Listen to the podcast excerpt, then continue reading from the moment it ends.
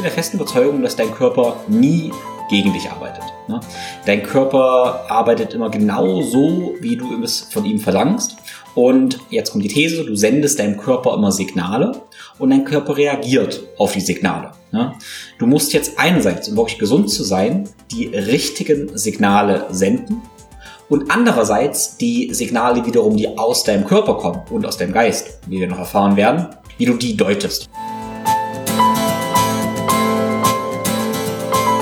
Think, Flow, Growcast. Ich bin Tim Böttner. Begleite mich auf einer Reise zu einem ganzheitlichen Verständnis von Bewegung, Gesundheit, Fitness und einem guten Leben. Werde der Experte für deinen Körper und Geist mit Wissenschaft, Biohacking und Leidenschaft, kombiniert mit der Weisheit unserer Vorfahren und der Natur. Ein Podcast mit Tiefgang.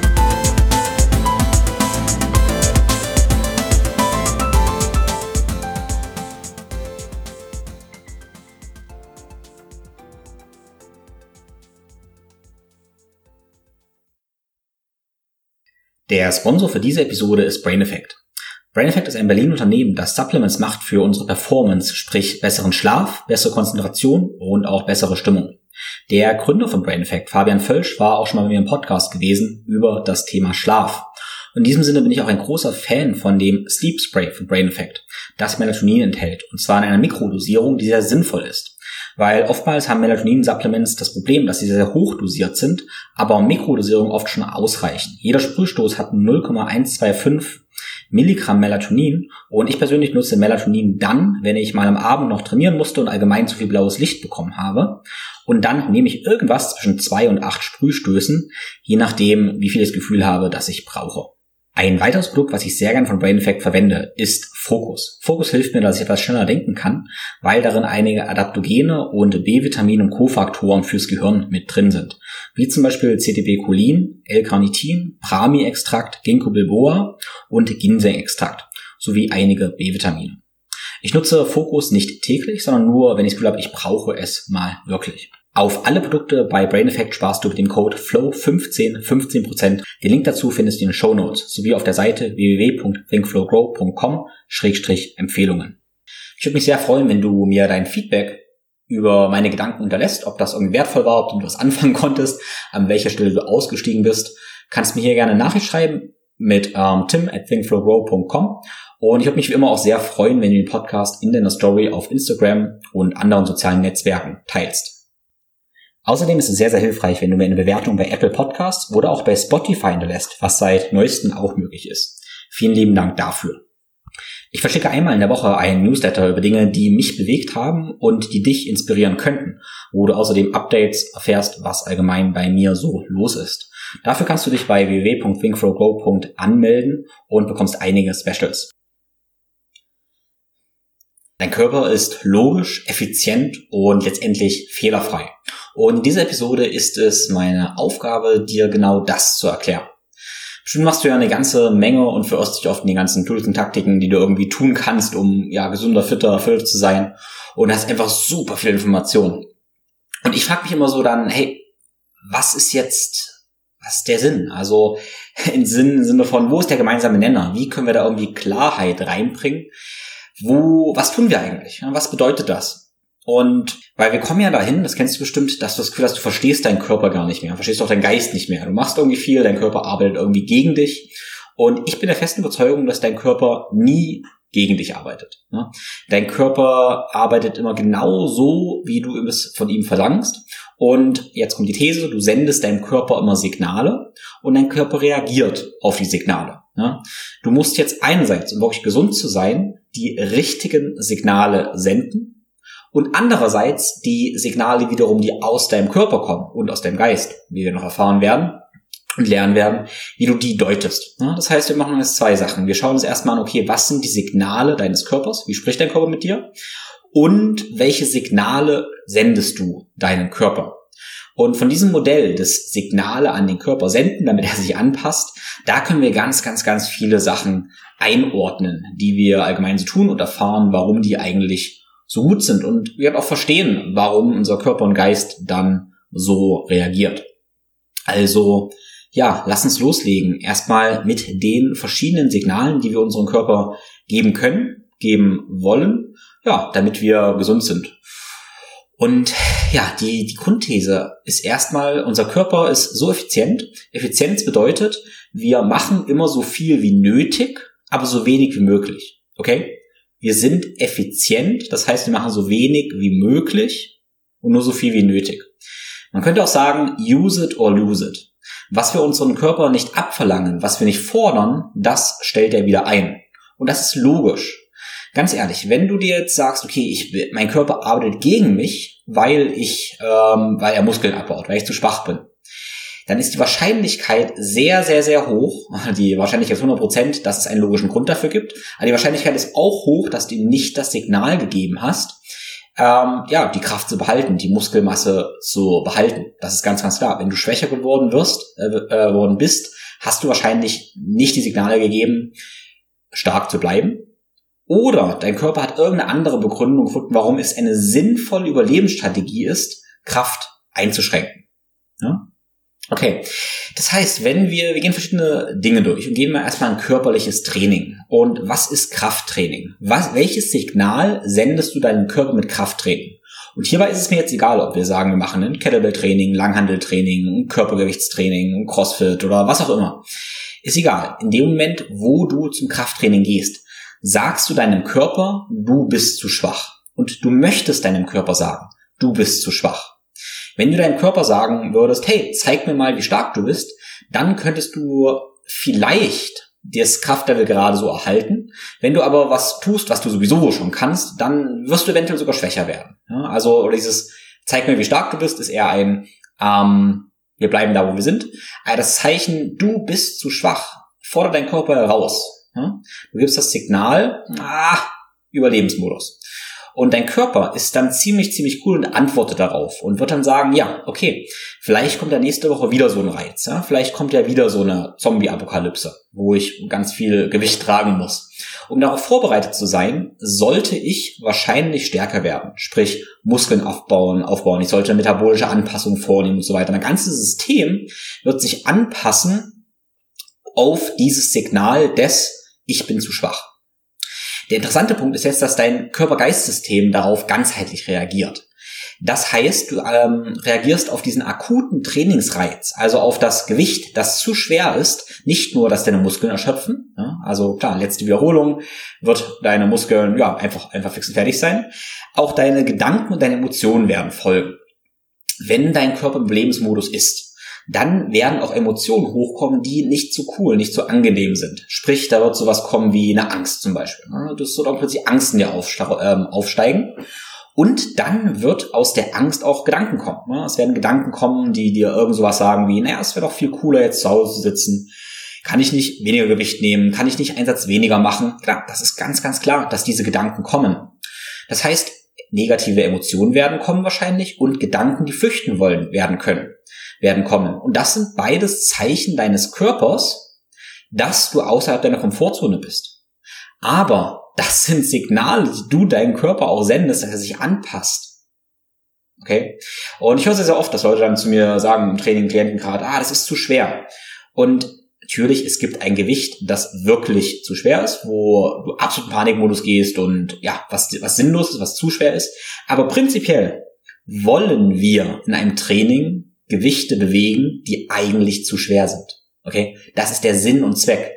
Wir wollen zum gewissen Maße uns schlecht fühlen. In dem Moment, wo wir trainieren. Weil wir wollen uns in dem Moment ja dem Unkomfort hingeben, uns kurze Zeit eventuell schlecht fühlen. Weil unser Körper, unser Geist, der ist ja so spannend, der möchte nicht nur ja, stärker werden, der möchte sich auch immer gut fühlen. Ne? Also Freude, Liebe und Mitgefühl. Also Freude, das ist unser Urzustand. Wir wollen immer Freude und Liebe empfinden. Und ähm, wenn wir dann negative Emotionen haben ja, und die kommen, dann wird der Körper auch sagen, oh nee, blöd dann wird er sich anpassen und wird wahrscheinlich im Krafttraining dann auch ähm, ja im Körper stärkeren Geist, stärkere Emotionen entwickeln, weil er natürlich weg von diesen negativen Emotionen will und eigentlich hin zu diesen guten. Ja? Und das ist ganz, ganz wichtig, das so zu realisieren, äh, wie da die Emotionen, Gedanken und dann dein Körper da zusammengehört und dass es sehr, sehr logisch ist, dass du eine Abwehr dagegen hast. Ja? Das ist ganz, ganz normal. Und in diesem Punkt kommt dann diese Fähigkeit des achtsamen, nicht bewertenden ja, Gewahrseins zum Tragen, was äh, ja, Meditation eigentlich mehr oder weniger bedeutet. Viele ähm, ja, viele verschiedene Aspekte der Meditation, aber einer ist auf jeden Fall, dass wir wahrnehmen, was ist, dass du praktisch lernst, okay, da kommen Gedanken, da kommen Emotionen, die sind da und du reagierst nicht drauf. Ne? Es kann sein, da kommt sowas wie eine Angst. Ne? Und du schaust dir das an und denkst, ja klar, logisch, Angst ist da, verstehe ich, alles gut, reagierst aber nicht drauf, machst einfach weiter, arbeitest mit der Angst und dann, ja, wird die Angst transformiert. Ne? Die Angst transformiert sich dann, ja, in sowas wie, ja, Kraft letztendlich und Stärke irgendwann. Ne? Ähm, du musst aber nicht mit Angst auf Angst reagieren. Ne? Du kannst durch diesen mentalen Abstand angemessen darauf reagieren. Und ich möchte dieses, dieses mentale Framework praktisch geben, damit du, wenn du das nächste Mal das wahrnimmst, gerade nicht darauf reagierst. Ne? Also ich schaue mir zum Beispiel sehr, sehr gerne an, wenn ich trainiere, und wir gehen mal ins zweite Beispiel in ähm, ein Sprint. Ja, also ich sitze zum Beispiel auf so ein Assault Bike oder ein Rudergerät und eskaliere völlig. Habe ich letzte Woche erst wieder getan.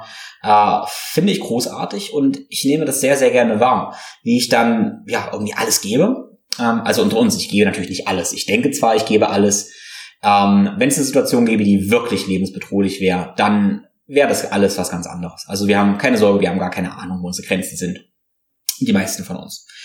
Und das ist sehr, sehr spannend, dass ich dann auch wahrnehme, okay, dann kommt irgendwann der Punkt, wo diese Gedanken kommen von wegen, ey, es ist echt, echt blöd. Irgendwelche Ausreden kommen, warum ich jetzt hier doch weg möchte. Und ich kann dem Moment aber auf diesem Fahrrad oder so das wahrnehmen und sagen, okay, klar, mein Gehirn produziert gerade ein paar Ausreden, wie ich davon wegrennen will.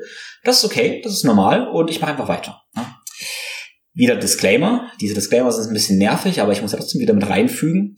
Alles im Rahmen von einem gewissen Verstand. Ne? Also du solltest deinen Körper dann dafür natürlich schon kennen oder solltest einen Coach oder Trainer haben, ähm, damit du natürlich weißt, okay, bist du jetzt wirklich über deinen körperlichen Grenzen, wo du dich verletzen kannst, oder stößt du einfach gerade an Grenzen, mentale Grenzen, die du ausweiten darfst. Das sind zwei verschiedene Dinge. Dafür solltest du dich selber kennenlernen und ich gebe dir aber gerade die Hilfsmittel an die Hand, um dich besser kennenzulernen, um innerhalb dessen ja eskalieren zu können. Genau, und jedenfalls, wenn ich an so diesem Assault Bike sitze, dann kommen diese Gedanken, wegrennen, ähm, oder aufhören, nicht wegrennen, wegrennen tue ich ja gerade. Ähm, die kann ich gehen lassen. Natürlich kommen dann auch Emotionen, dass es irgendwie echt unangenehm wird, dass ich irgendwie echt Angst kriege oder irgendwie sowas. Aber auch das kann ich hochsteigen spüren und merken, okay, cool, jetzt bin ich gerade einem richtigen Modus, wo ich wirklich die Angst auch noch in Kraft umsetzen kann und wirklich wachsen kann. Und natürlich sagt mein Körper, mein Kreislauf mir, okay, jetzt fällst du echt gleich um. Und das kann ich auch beobachten, einfach noch ein bisschen weitermachen. Und natürlich, das sind meine Grenzen, so spiele ich damit. Das kann für jeden sehr, sehr individuell sein. Aber es ist sehr, sehr wichtig, ähm, das zu akzeptieren. Und ähm, ja, auch vor allem sich nicht damit zu identifizieren, weil vielleicht kennst du das, dass du ab und zu dann denkst, hey, ich bin jetzt ein schlechter Mensch, weil ich keinen Spaß daran habe. Ich habe keinen Spaß, ich habe keine Freude in dem Moment irgendwie daran, ich fühle mich währenddessen schlecht. Und ah, das ist vielleicht auch okay zu einem gewissen, zu einem gewissen Grad. Also Freude und Spaß sind unterschiedliche, oder Freude ist was unterschiedliches als, als Spaß in meiner, meiner Ansicht nach ich kann mich akut in einem Moment zum Beispiel ja sehr sehr quälen, vielleicht irgendwie auch Angst empfinden, aber eine tiefer liegende Freude haben. Also ich kann das Ganze aus Liebe, Mitgefühl und Freude und Zuneigung zu meinem Körper tun und trotzdem Ängste hochkommen spüren. Das ist das ist absolut möglich. Also es muss nach außen nicht immer nach Spaß aussehen. Ähm, ja, also es muss nicht alles Spaß, es muss nicht alles Spaß machen, ähm, was dich irgendwie stärker macht und was dich wirklich erfüllt. Ne? Ich denke, das ist ein ja, ganz großer Irrtum, dass alles immer, alles immer Spaß machen muss, dass alles leicht sein muss. Ähm, es muss nicht alles leicht sein. Es darf manchmal wirklich, wirklich schwer sein, aber es sollte auf einer tieferen Ebene erfüllen. Auf einer tieferen Ebene heißt, wenn du die Augen zumachst und dich reinspürst, bist du dann erfüllt bei dem, was du gerade tust? Oder ja, war das irgendwie kacke. Und ganz oft haben wir ja das Gegenteil, dass wir sagen, okay, wir haben gerade echt Spaß, alles cool, essen gerade, keine Ahnung, Schokolade, uns geht's gerade echt gut, machen die Augen zu und sind leer. Und das ist keine Freude. Das ist oberflächlicher Spaß und keine Freude. Okay, jetzt bin ich ein bisschen abgedriftet. Ähm, und ich war gerade auf dem Assault Bike und habe damit eigentlich sagen wollen, dass wir unserem Körper auch das Signal geben müssen, du bist nicht schnell genug. Okay? Schnell genug heißt, du kannst nicht vor dem Tiger wegrennen. Äh, du heißt, du kannst nicht maximal vor dem Tiger wegrennen. Und jetzt führe ich das Modell der, der Zombie-Apokalypse einfach mal ein. Zombie-Apokalypse ähm, können in der Zukunft liegen, wir könnten aber auch in die Vergangenheit gehen und sagen, ähm, die Hungersnot und die Jagd oder irgend sowas. Und ich bin der Meinung, dass in unserem Nervensystem immer noch so ein Szenario drin ist, dass alles ganz, ganz schlimm werden könnte, theoretisch. Das heißt, nehmen wir mal die Zombie-Apokalypse an. Ähm, es gibt plötzlich nichts mehr zu essen. Du musst eine Woche ohne Essen verbringen, musst dabei ganz, ganz lange rennen, dabei Gewichte tragen und ähm, es ist noch ganz kalt und es wechselt auch noch zwischen Hitze und Kälte. Es ist manchmal super kalt, manchmal super heiß. Das hat früher mal stattgefunden, zu Urzeiten irgendwann. Ähm, könnte, ja, wer weiß, auch wieder stattfinden, wenn du wenn wir in der Zombie-Apokalypse sind. Auf jeden Fall ist unser Nervensystem durch dieses Szenario wahrscheinlich immer noch so ein kleines bisschen geprägt. Und je besser du darauf vorbereitet bist, mental, aber auch körperlich, ja, desto ruhiger kann dein Nervensystem meiner Ansicht nach sein. Ja, desto geringer ist dein Grundstresslevel. Ja. Klar, die Zombie-Apokalypse sind jetzt plötzlich alle Dinge, aber äh, wir können das ja auch einzeln isolieren. Also wenn beispielsweise jetzt der Supermarkt zu hat und du jetzt mal 24 Stunden ohne Essen verbringen müsstest, macht dir das Angst. Hör nicht rein, ja? wenn jetzt der Fahrstuhl kaputt ist und du musst, ähm, sagen wir mal, 30 Kilo Säcke ja, in den vierten Stock tragen, macht dir das Angst. Wenn dein Fahrrad kaputt ist, du hast jetzt noch 10 Minuten Zeit, um zwei Kilometer zu rennen, macht dir das Angst. Okay, wenn es mal wirklich kalt ist und du hast jetzt irgendwie Jacke vergessen, hast dich ausgesperrt zum Beispiel, macht dir das Angst. Ja. Oder es ist halt richtig, richtig heiß draußen. Du hast einen Schlüssel vergessen, bist in der sengenden Sonne und musst warten, bis der Schlüsseldienst kommt. Machst dir das Angst. Oder halt alles zusammen.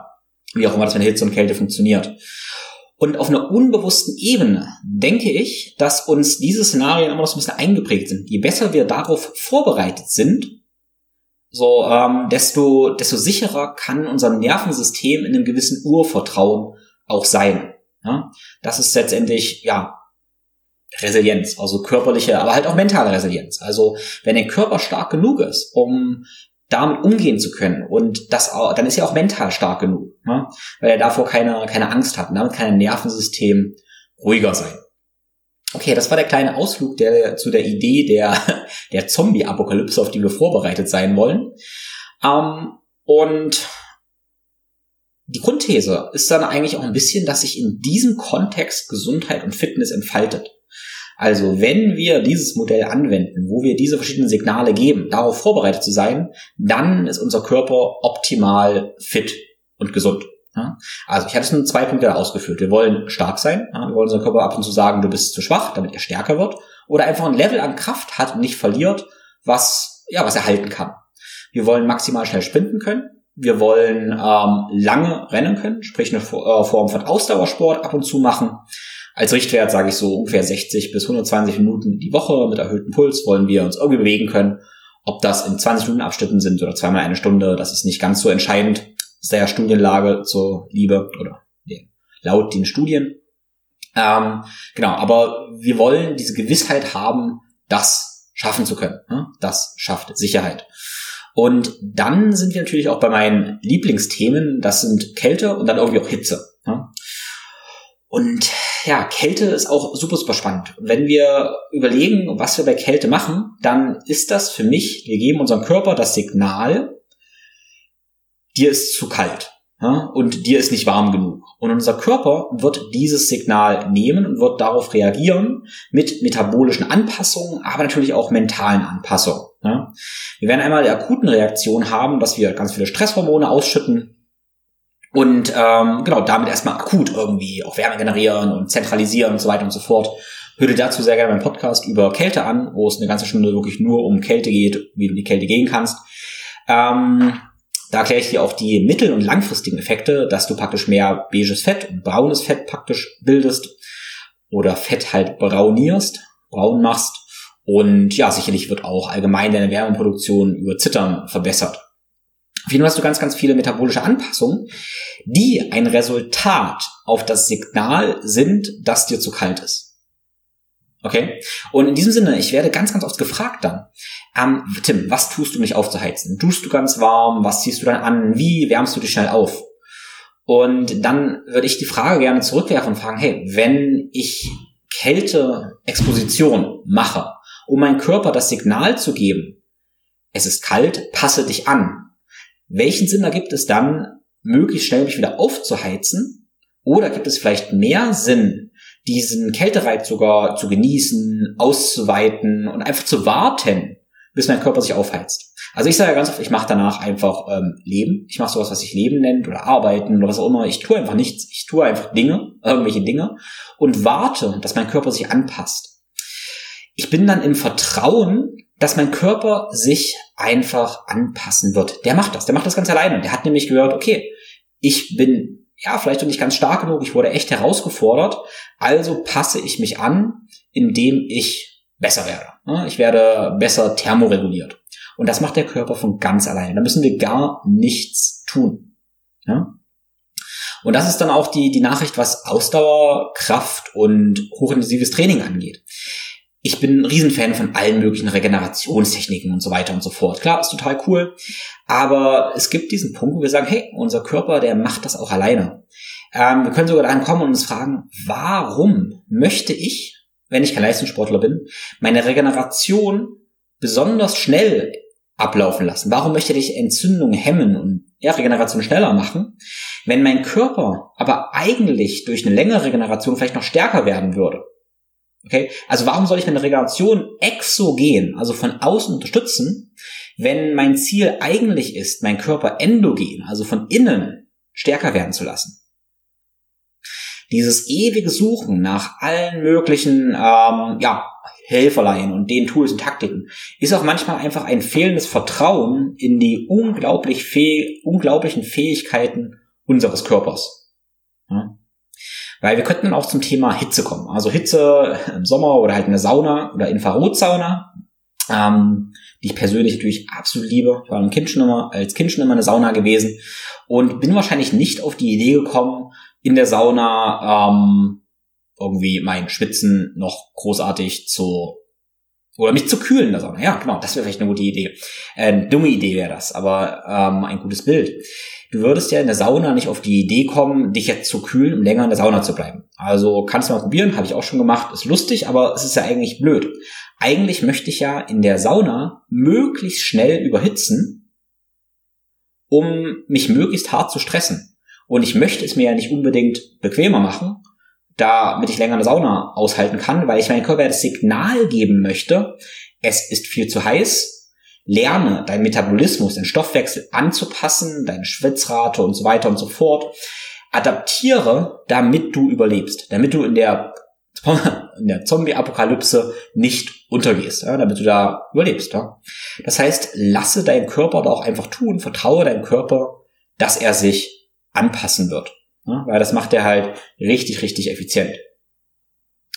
Genau, also das sind alles Signale, die du deinem Körper letztendlich gibst, damit er sich anpasst. Und ein weiteres Signal ist dann Beweglichkeit. Und Beweglichkeit oder Mobilität, über das Thema könnten wir natürlich ewig reden und da möchte ich in einer anderen Episode drauf eingehen. Und das ist ja sowieso ein Thema, ähm, ja, wo ich sehr, sehr viel mit arbeite und die Idee, welche Signale wir über Bewegungen aus dem Körper senden, die führe ich in meinen Workshops, äh, zwei Tages-Workshops ausführlich aus, wo ich letztendlich zur Aufgabe gemacht habe, dich zum Experten für deinen Körper und Geist zu machen, damit du lernst, wie du die richtigen Signale an deine Physiologie über Bewegung stellst, damit dein Körper ja, sich perfekt anpasst, also deine Schulterblätter perfekt positioniert sind, deine Atmung und so weiter, sich alles perfekt anpasst.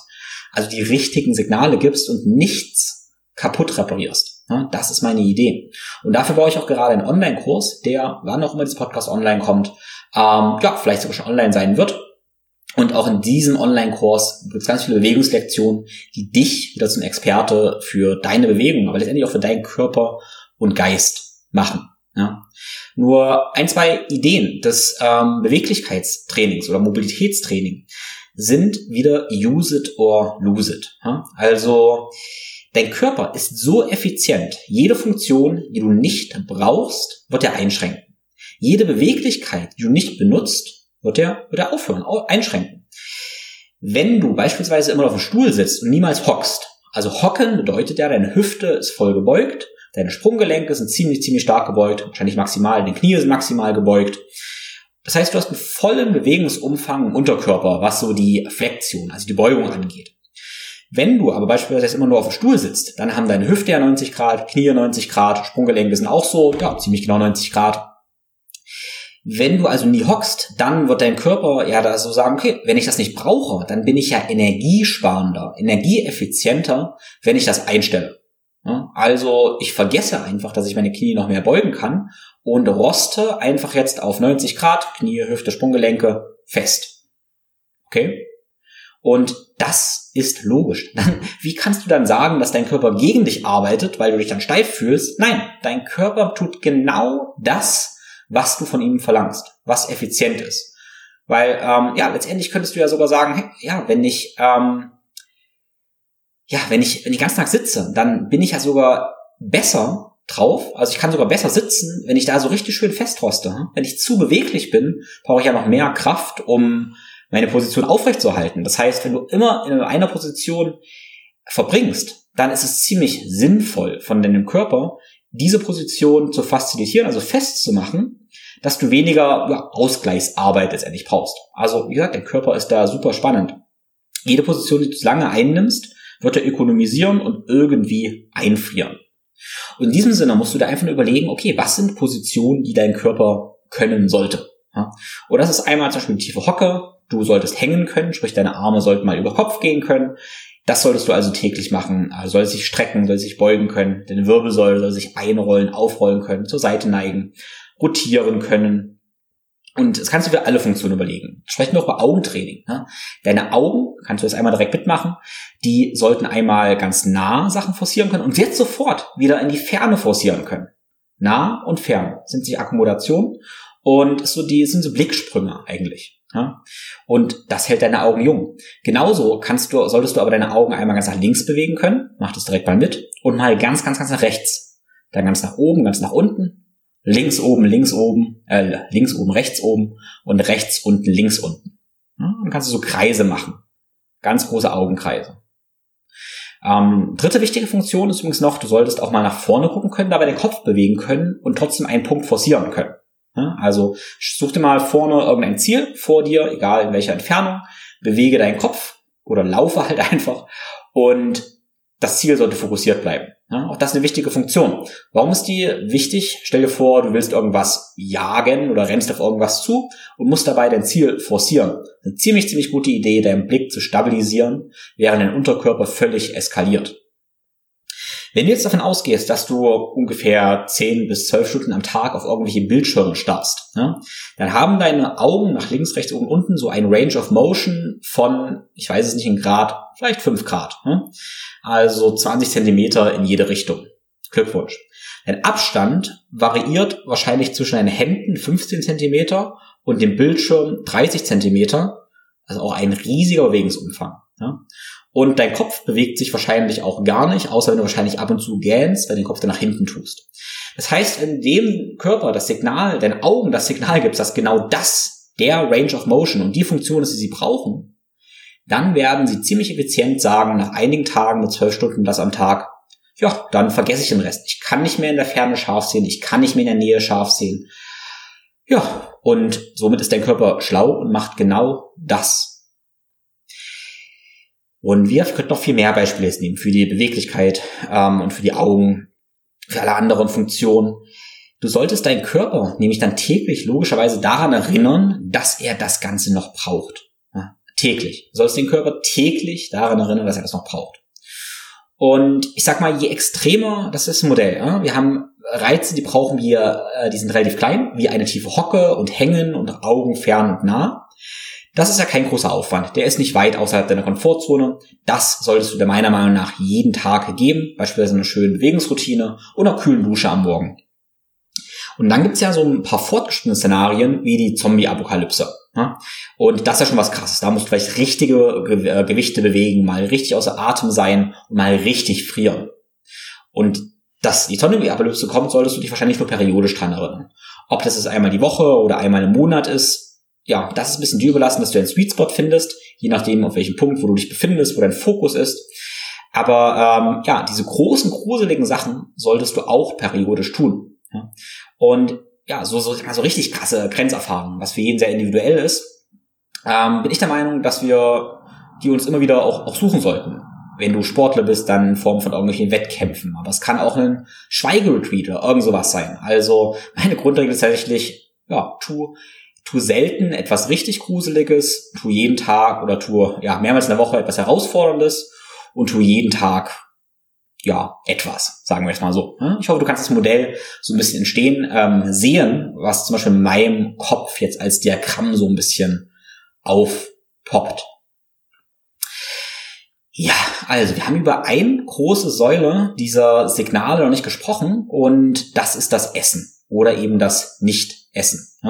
Essen ist ein super wichtiger Signalgeber und Signalgeber auf vielen Ebenen. Ich betrachte jetzt nur mal die Ebene des Essens und Nicht-Essens.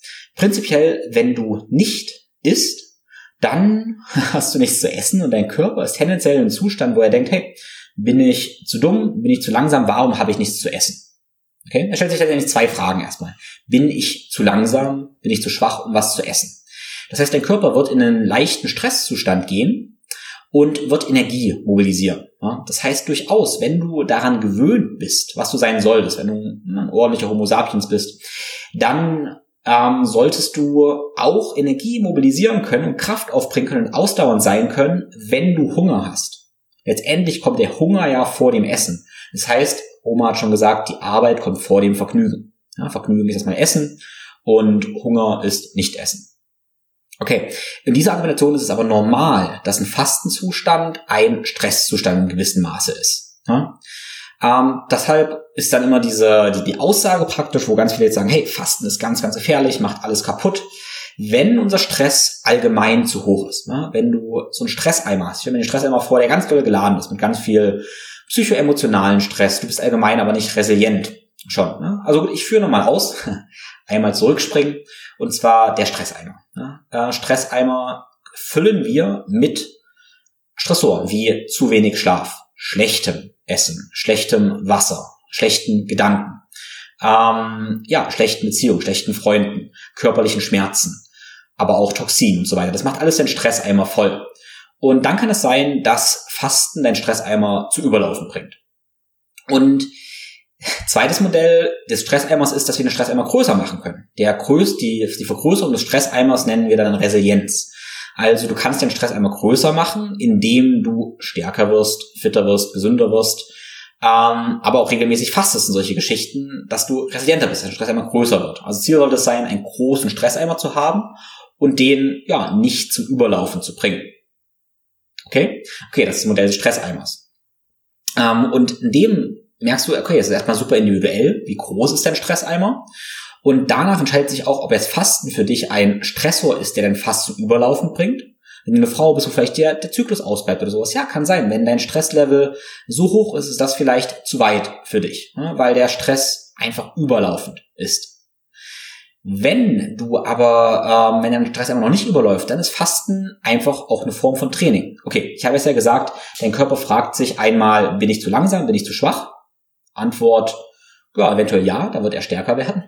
Oder er fragt sich auch, bist du zu dumm? Und das ist ziemlich cool, weil wir zum Beispiel auch sehen, dass ähm, die Frage, die Antwort, das Signal deines Körpers ähm, dann darauf ist, dass neue Gehirnzellen gebildet werden. Das heißt, du wirst schlauer. Tendenziell kannst du besser denken und es werden auch ja, also die Neuroneogenese wird angeknipst praktisch.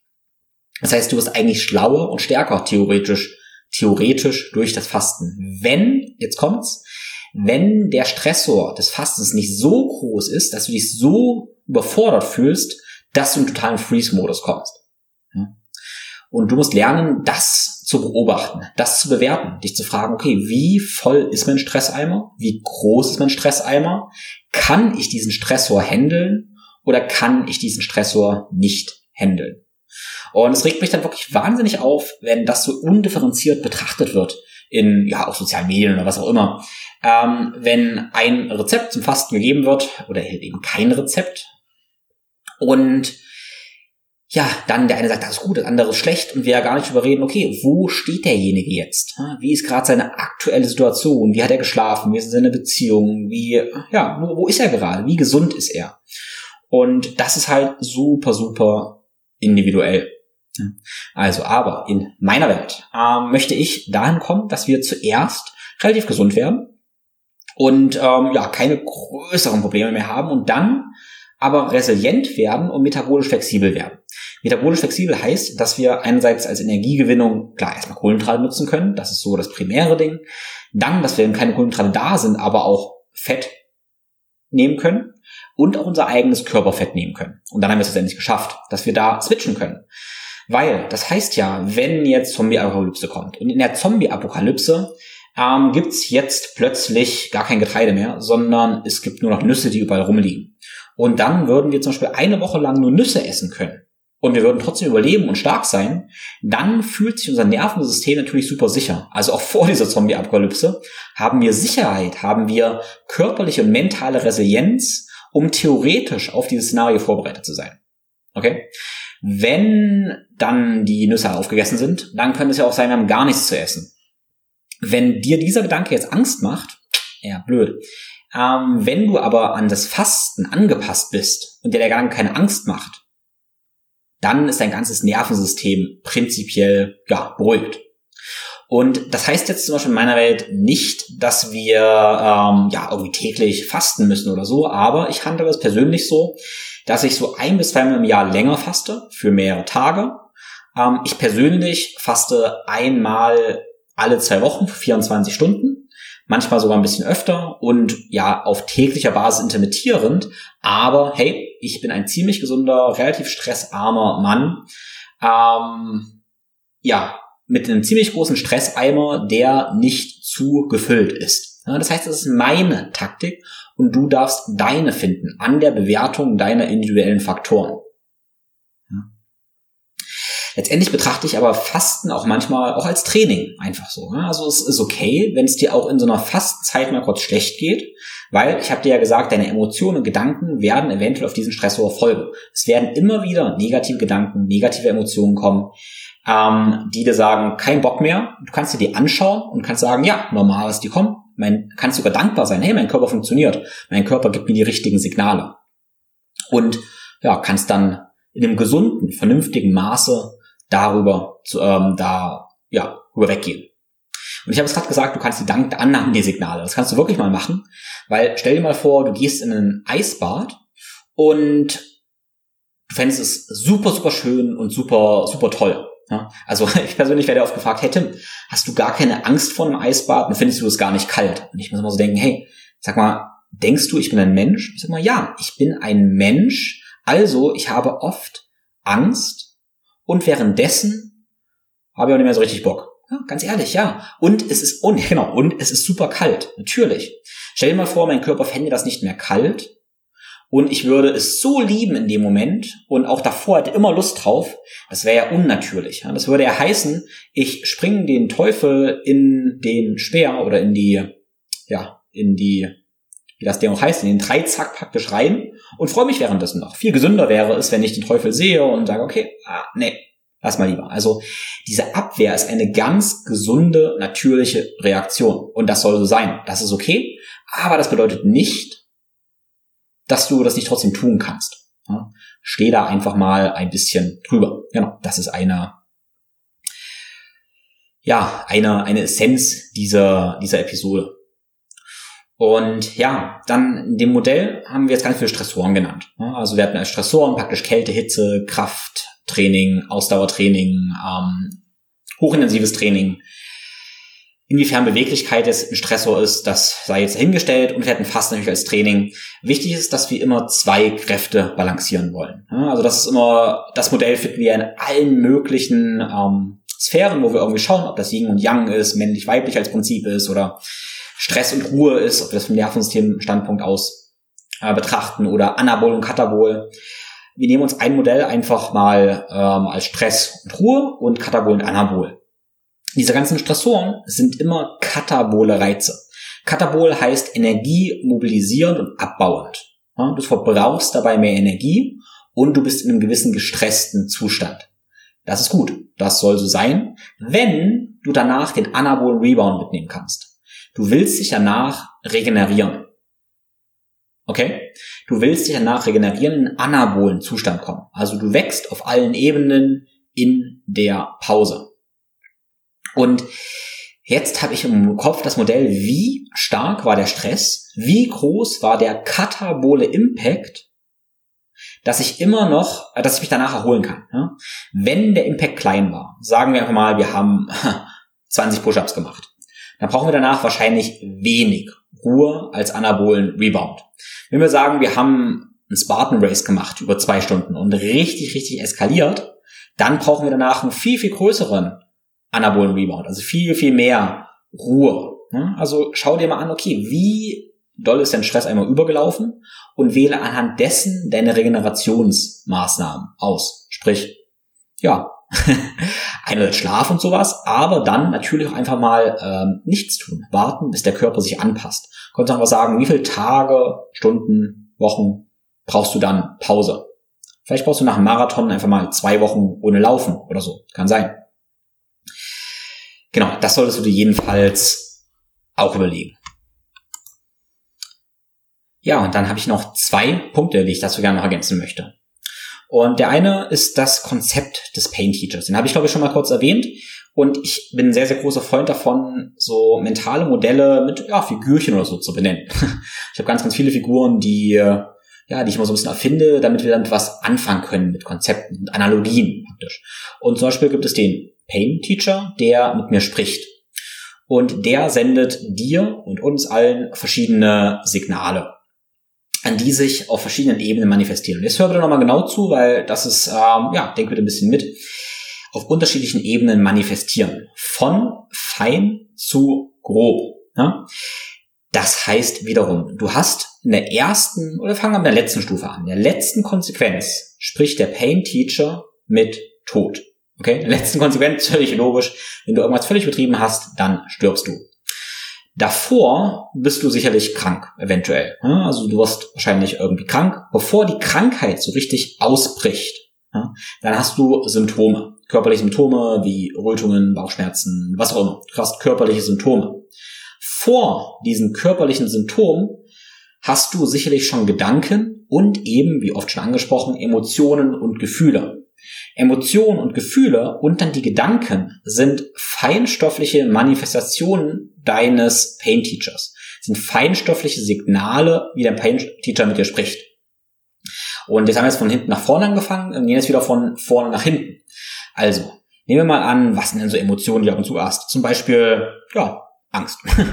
Du hast, du denkst an irgendetwas ähm, und bekommst Angst. Nehmen wir einfach mal ein typisches Beispiel der Ernährung. Ne? Du denkst zum Beispiel, okay, du möchtest jetzt so ein Stück Milchschokolade essen ähm, und irgendwas in dir zieht sich schon zusammen. Du merkst, irgendwie kommt so eine Angst plötzlich hoch. Du kannst es gar nicht richtig deuten, aber eine Angst kommt hoch. Du schüttelst den Kopf und isst die Schokolade. Äh, beim nächsten Mal das Zusammenziehen des Bauches, das merkst du kaum noch und der Gedanke kommt irgendwie so, boah, eigentlich weiß ich ja so richtig cool ist die nicht, die Schokolade. Ähm, schüttelst trotzdem den Kopf und machst halt weiter. Ja? Und jedes Mal, wenn du die Schokolade isst, zieht sich dein Bauch zusammen und du schüttelst und innerlich kommt der kommt die Aussage schon, hey, isst die Schokolade mal nicht und du tust es trotzdem. Ja? Weil ganz ehrlich, hey, du weißt zu viel ähm, Zucker, Gluten und so weiter ist nicht cool. Ähm, du machst es trotzdem, obwohl dein Gedanke schon da war, es nicht zu tun und auch die Emotion eindeutig da war, es nicht zu tun. Okay? Das heißt, du hast auf die erste Ebene die Gedanken, die Gefühle nicht gehört. Du hast aber auf die zweite Ebene auch nicht gehört, auf deine äh, Gedanken. Entschuldigung, davor wollte ich Emotionen und Gefühle sagen. Wenn du dann weiter deine Milchschokolade isst, ähm, ersetze das mit irgendwas anderem, wo du weißt, dass es dir eigentlich nicht gut tut. ähm, dann wird, werden Symptome kommen. Ne? Beispielsweise hast du vielleicht nach dem Essen eine Rötung und die wird warm. Das ist auch noch relativ subtil, weil eventuell kannst du das nicht ganz in Zusammenhang bringen, wenn du kein gutes Körpergefühl hast. Ne?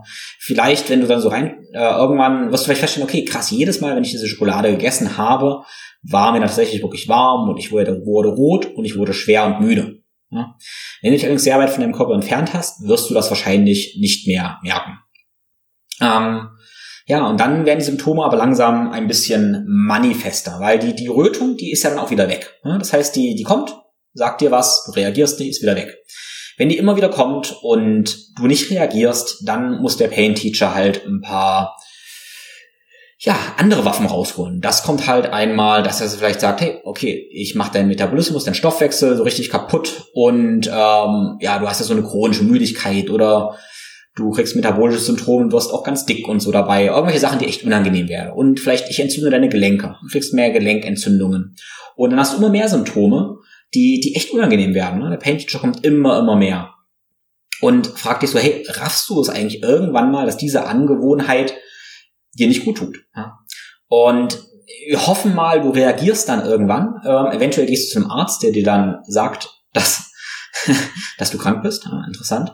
Und ähm, ja, wenn das alles nicht hilft, dann stirbst du wohl einige Jahre eher. Ne? Weil dann kommt der Pain Teacher und sagt dann zu dir, hey, ich habe doch eigentlich dir vor 25 Jahren schon gesagt, ich habe dir doch eigentlich damals schon gesagt, hey, ich werde, hab Angst und bin traurig, wenn ich das tue. Warum hast du nicht da schon gehört? Ich habe dir doch dann auch die Gedanken irgendwie da folgen lassen. Das ist nicht gut. Warum hast du da nicht gehört? Dann habe ich dir eine Röte gegeben. Das war doch jetzt wirklich unüberhörbar. Und du hast trotzdem nicht gehört. Ne? Und dann irgendwann, hey, wenn du nicht hörst, dann, ja, springen halt hier über die Klinge. Und das können wir auf ganz, ganz vielen Ebenen machen, das Spiel. Also, und ich bin mir sicher, auf einer intuitiven Ebene hast du gerade ein Beispiel, was echt unangenehm ist, das so nachzuvollziehen, weil du weißt, dass ich recht habe. Das, das, das Gemeine daran. Und ich habe das selber auch. Ich tue auch Dinge, wo ich eigentlich weiß, die tun mir nicht gut. Ich probiere die Schritt für Schritt natürlich wegzumachen, aber es ist, es ist schwer, das weiß ich. Wenn du zum Beispiel Sportler bist und trainierst und einfach sehr, sehr viel trainierst, dann gibt es vielleicht Übungen, wo die der eigentlich, wo du die der denkst, die müsstest du machen. Also nehmen wir einfach als Beispiel jetzt mal Bankdrücken. Jeder muss Bankdrücken machen. Ja, ähm, du denkst, du musst Bankdrücken machen. Und wenn du an Bankdrücken denkst, merkst du schon, pff, so richtig will ich nicht. Irgendwas kommt da hoch, eine Angst oder so. Du machst es trotzdem. Ja? Und dann kommen auch Gedanken, so, ah, eigentlich weiß ich ja, Bankdrücken muss nicht unbedingt sein, aber ich möchte unbedingt dicke Brustmuskeln haben. Ja? Dicke Brustmuskeln sind ganz, ganz wichtig und dafür muss ich Bankdrücken. Also deine Gedanken sagen dir eigentlich schon, tu es nicht, tu es trotzdem. Da kommt der Pain Teacher und sagt, und sagt dir nach jedem Training, hey, meine Schultern sind ziemlich steif und eventuell sogar einen kleinen Stich. Und ja, du erfindest wieder irgendwelche Geschichten, hörst nicht auf denen, sagst, ja, nächstes Mal wird's besser, besser, besser, besser, besser, besser. Und irgendwann dann ist deine Schulter so kaputt, dass du eine Schulter-OP brauchst. Und dann sagt dein Arzt dir, deine Schulter ist kaputt. und der Arzt könnte dir doch sagen, hey, hast du nicht eigentlich vor zehn Jahren schon gemerkt, dass dein ganzer Körper dir gesagt hat, das ist nicht cool? Ähm, sagt dein Arzt dir oft nicht, aber eigentlich, eigentlich weißt du das. Hm? So, jetzt habe ich ganz schön, ganz schön ausgeholt, aber ich denke, du kannst diese Bilder auf ganz, ganz viele verschiedene Situationen übertragen und merkst, wie wichtig es ist, Achtsamkeit und Bewusstsein zu entwickeln und vor allem Ehrlichkeit zu dir selbst.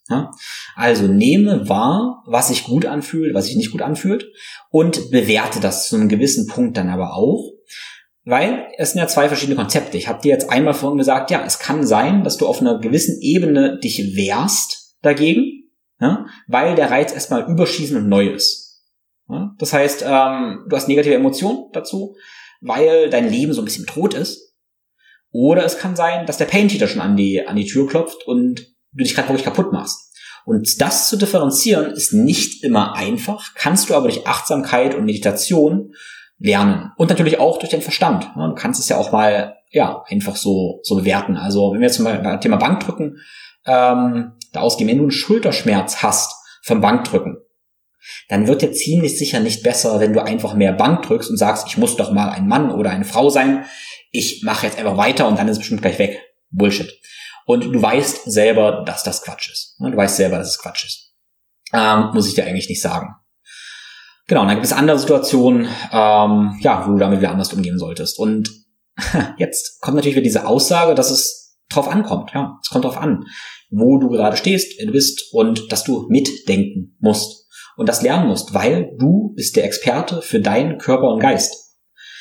Ich kann dich letztendlich nur beobachten und kann dir dann Empfehlungen geben und kann dir letztendlich dazu helfen, dass du besser zu dir findest, aber letztendlich wieder der Experte für dich selber wirst. Weil wie voll dein Stresseimer ist und wie groß deine Stressresilienz ist, wo du gerade stehst. Und das weiß letztendlich nur du. Und da darfst du dich auch zu einem gewissen Maße unabhängig machen von diesen ganzen tollen Plänen und so weiter, die es draußen da gibt, Informationen, weil du letztendlich nur deinen eigenen Masterplan entwickeln kannst. Und wenn du ein gutes Körper- und Geistgefühl hast, dann letztendlich ja deine deine eigene Wahrheit findest. Ja, und damit habe ich den Bogen eigentlich gespannt, um den letzten Teil mal zusammenzufassen achte auf deine Emotionen und Gefühle. Und das klingt ja immer erstmal für viele so ein bisschen abschreckend, esoterisch, spirituell, wie auch immer. Und da bin ich super dankbar für, dass es gerade total viel Forschung gibt, ähm, ja, wie, die uns letztendlich zeigen, wie Gedanken und Emotionen unsere Physiologie beeinflussen. Und das Spannende ist immer, wenn wir das dann ganz wissenschaftlich begründen können, dann machen das plötzlich ganz viele im Westen irgendwie auch. Wenn wir plötzlich sehen können, wie Meditation die Gehirnstrukturen verändert, ja, dann ist plötzlich kein, keine spirituelle Praktik mehr und kein, kein esoterisches Humbug mehr, sondern dann ist es plötzlich ähm, Neurowissenschaft und sinnvoll. Und ich glaube, ganz, ganz, ganz viele Dinge, ähm, über die ich reden könnte und auch tun werde, die im Moment noch nicht so richtig wissenschaftlich erforscht sind mit Studien und so, die werden noch erforscht. Ich persönlich möchte nicht warten, bis wir dazu ganz, ganz viel Evidenz haben, um die ja, Vorteile, die Erfahrungen zu nutzen. Also ich weiß, das wird kommen, aber, aber ich möchte nicht warten. Dafür, ja, ich, ich erfahre ja, dass es funktioniert. Ich verstehe meine Emotionen, Gefühle und Gedanken meistens als ja, Handlungsempfehlungen meines Körpers, meines Geistes oder meiner Seele, ja, etwas zu tun.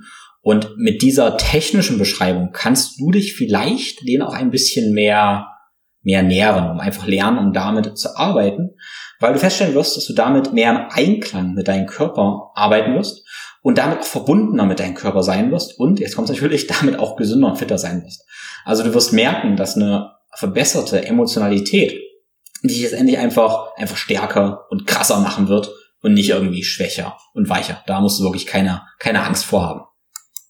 Und in diesem Atemzug möchte ich auch noch einladen, auch das werde ich mal ausführen, das Thema, mehr durch Erfahren zu lernen. Also ich höre sehr, sehr oft oder ich bekomme super viele Fragen, wo ich ganz ehrlich oft denke, hey, das sind echt, mehr, doch, doch, es gibt blöde Fragen, ja, es gibt blöde Fragen, muss ich ganz so sagen, äh, wenn man einfach nicht, nicht denkt. Ich merke so oft, Leute stellen Fragen, wenn sie einmal was ähm, selber erfahren würden, ausprobieren würden, würde sich die Frage einfach schon erübrigen. Vielen Menschen geht einfach die Fähigkeit verloren, mit gewissem Mut mal Dinge, Dinge auszutesten. Beispielsweise, hey, einfach mal eine kalte Dusche zu nehmen und gucken, was passiert. Und ganz viele Fragen mit einem gewissen Vertrauen im Körper werden sich dadurch erübrigen. Dieses forschende Erfahren, das fehlt ganz vielen. Also mal gucken, okay, wie fühlt es sich denn an, wenn ich jetzt mal ähm, Frühstück auslasse oder ob ich nicht nur Eier und Lachs zum Frühstück esse oder wenn ich ein Porridge zum Frühstück esse. Wie fühlt sich das an? Einfach mal, einfach mal gucken, was passiert.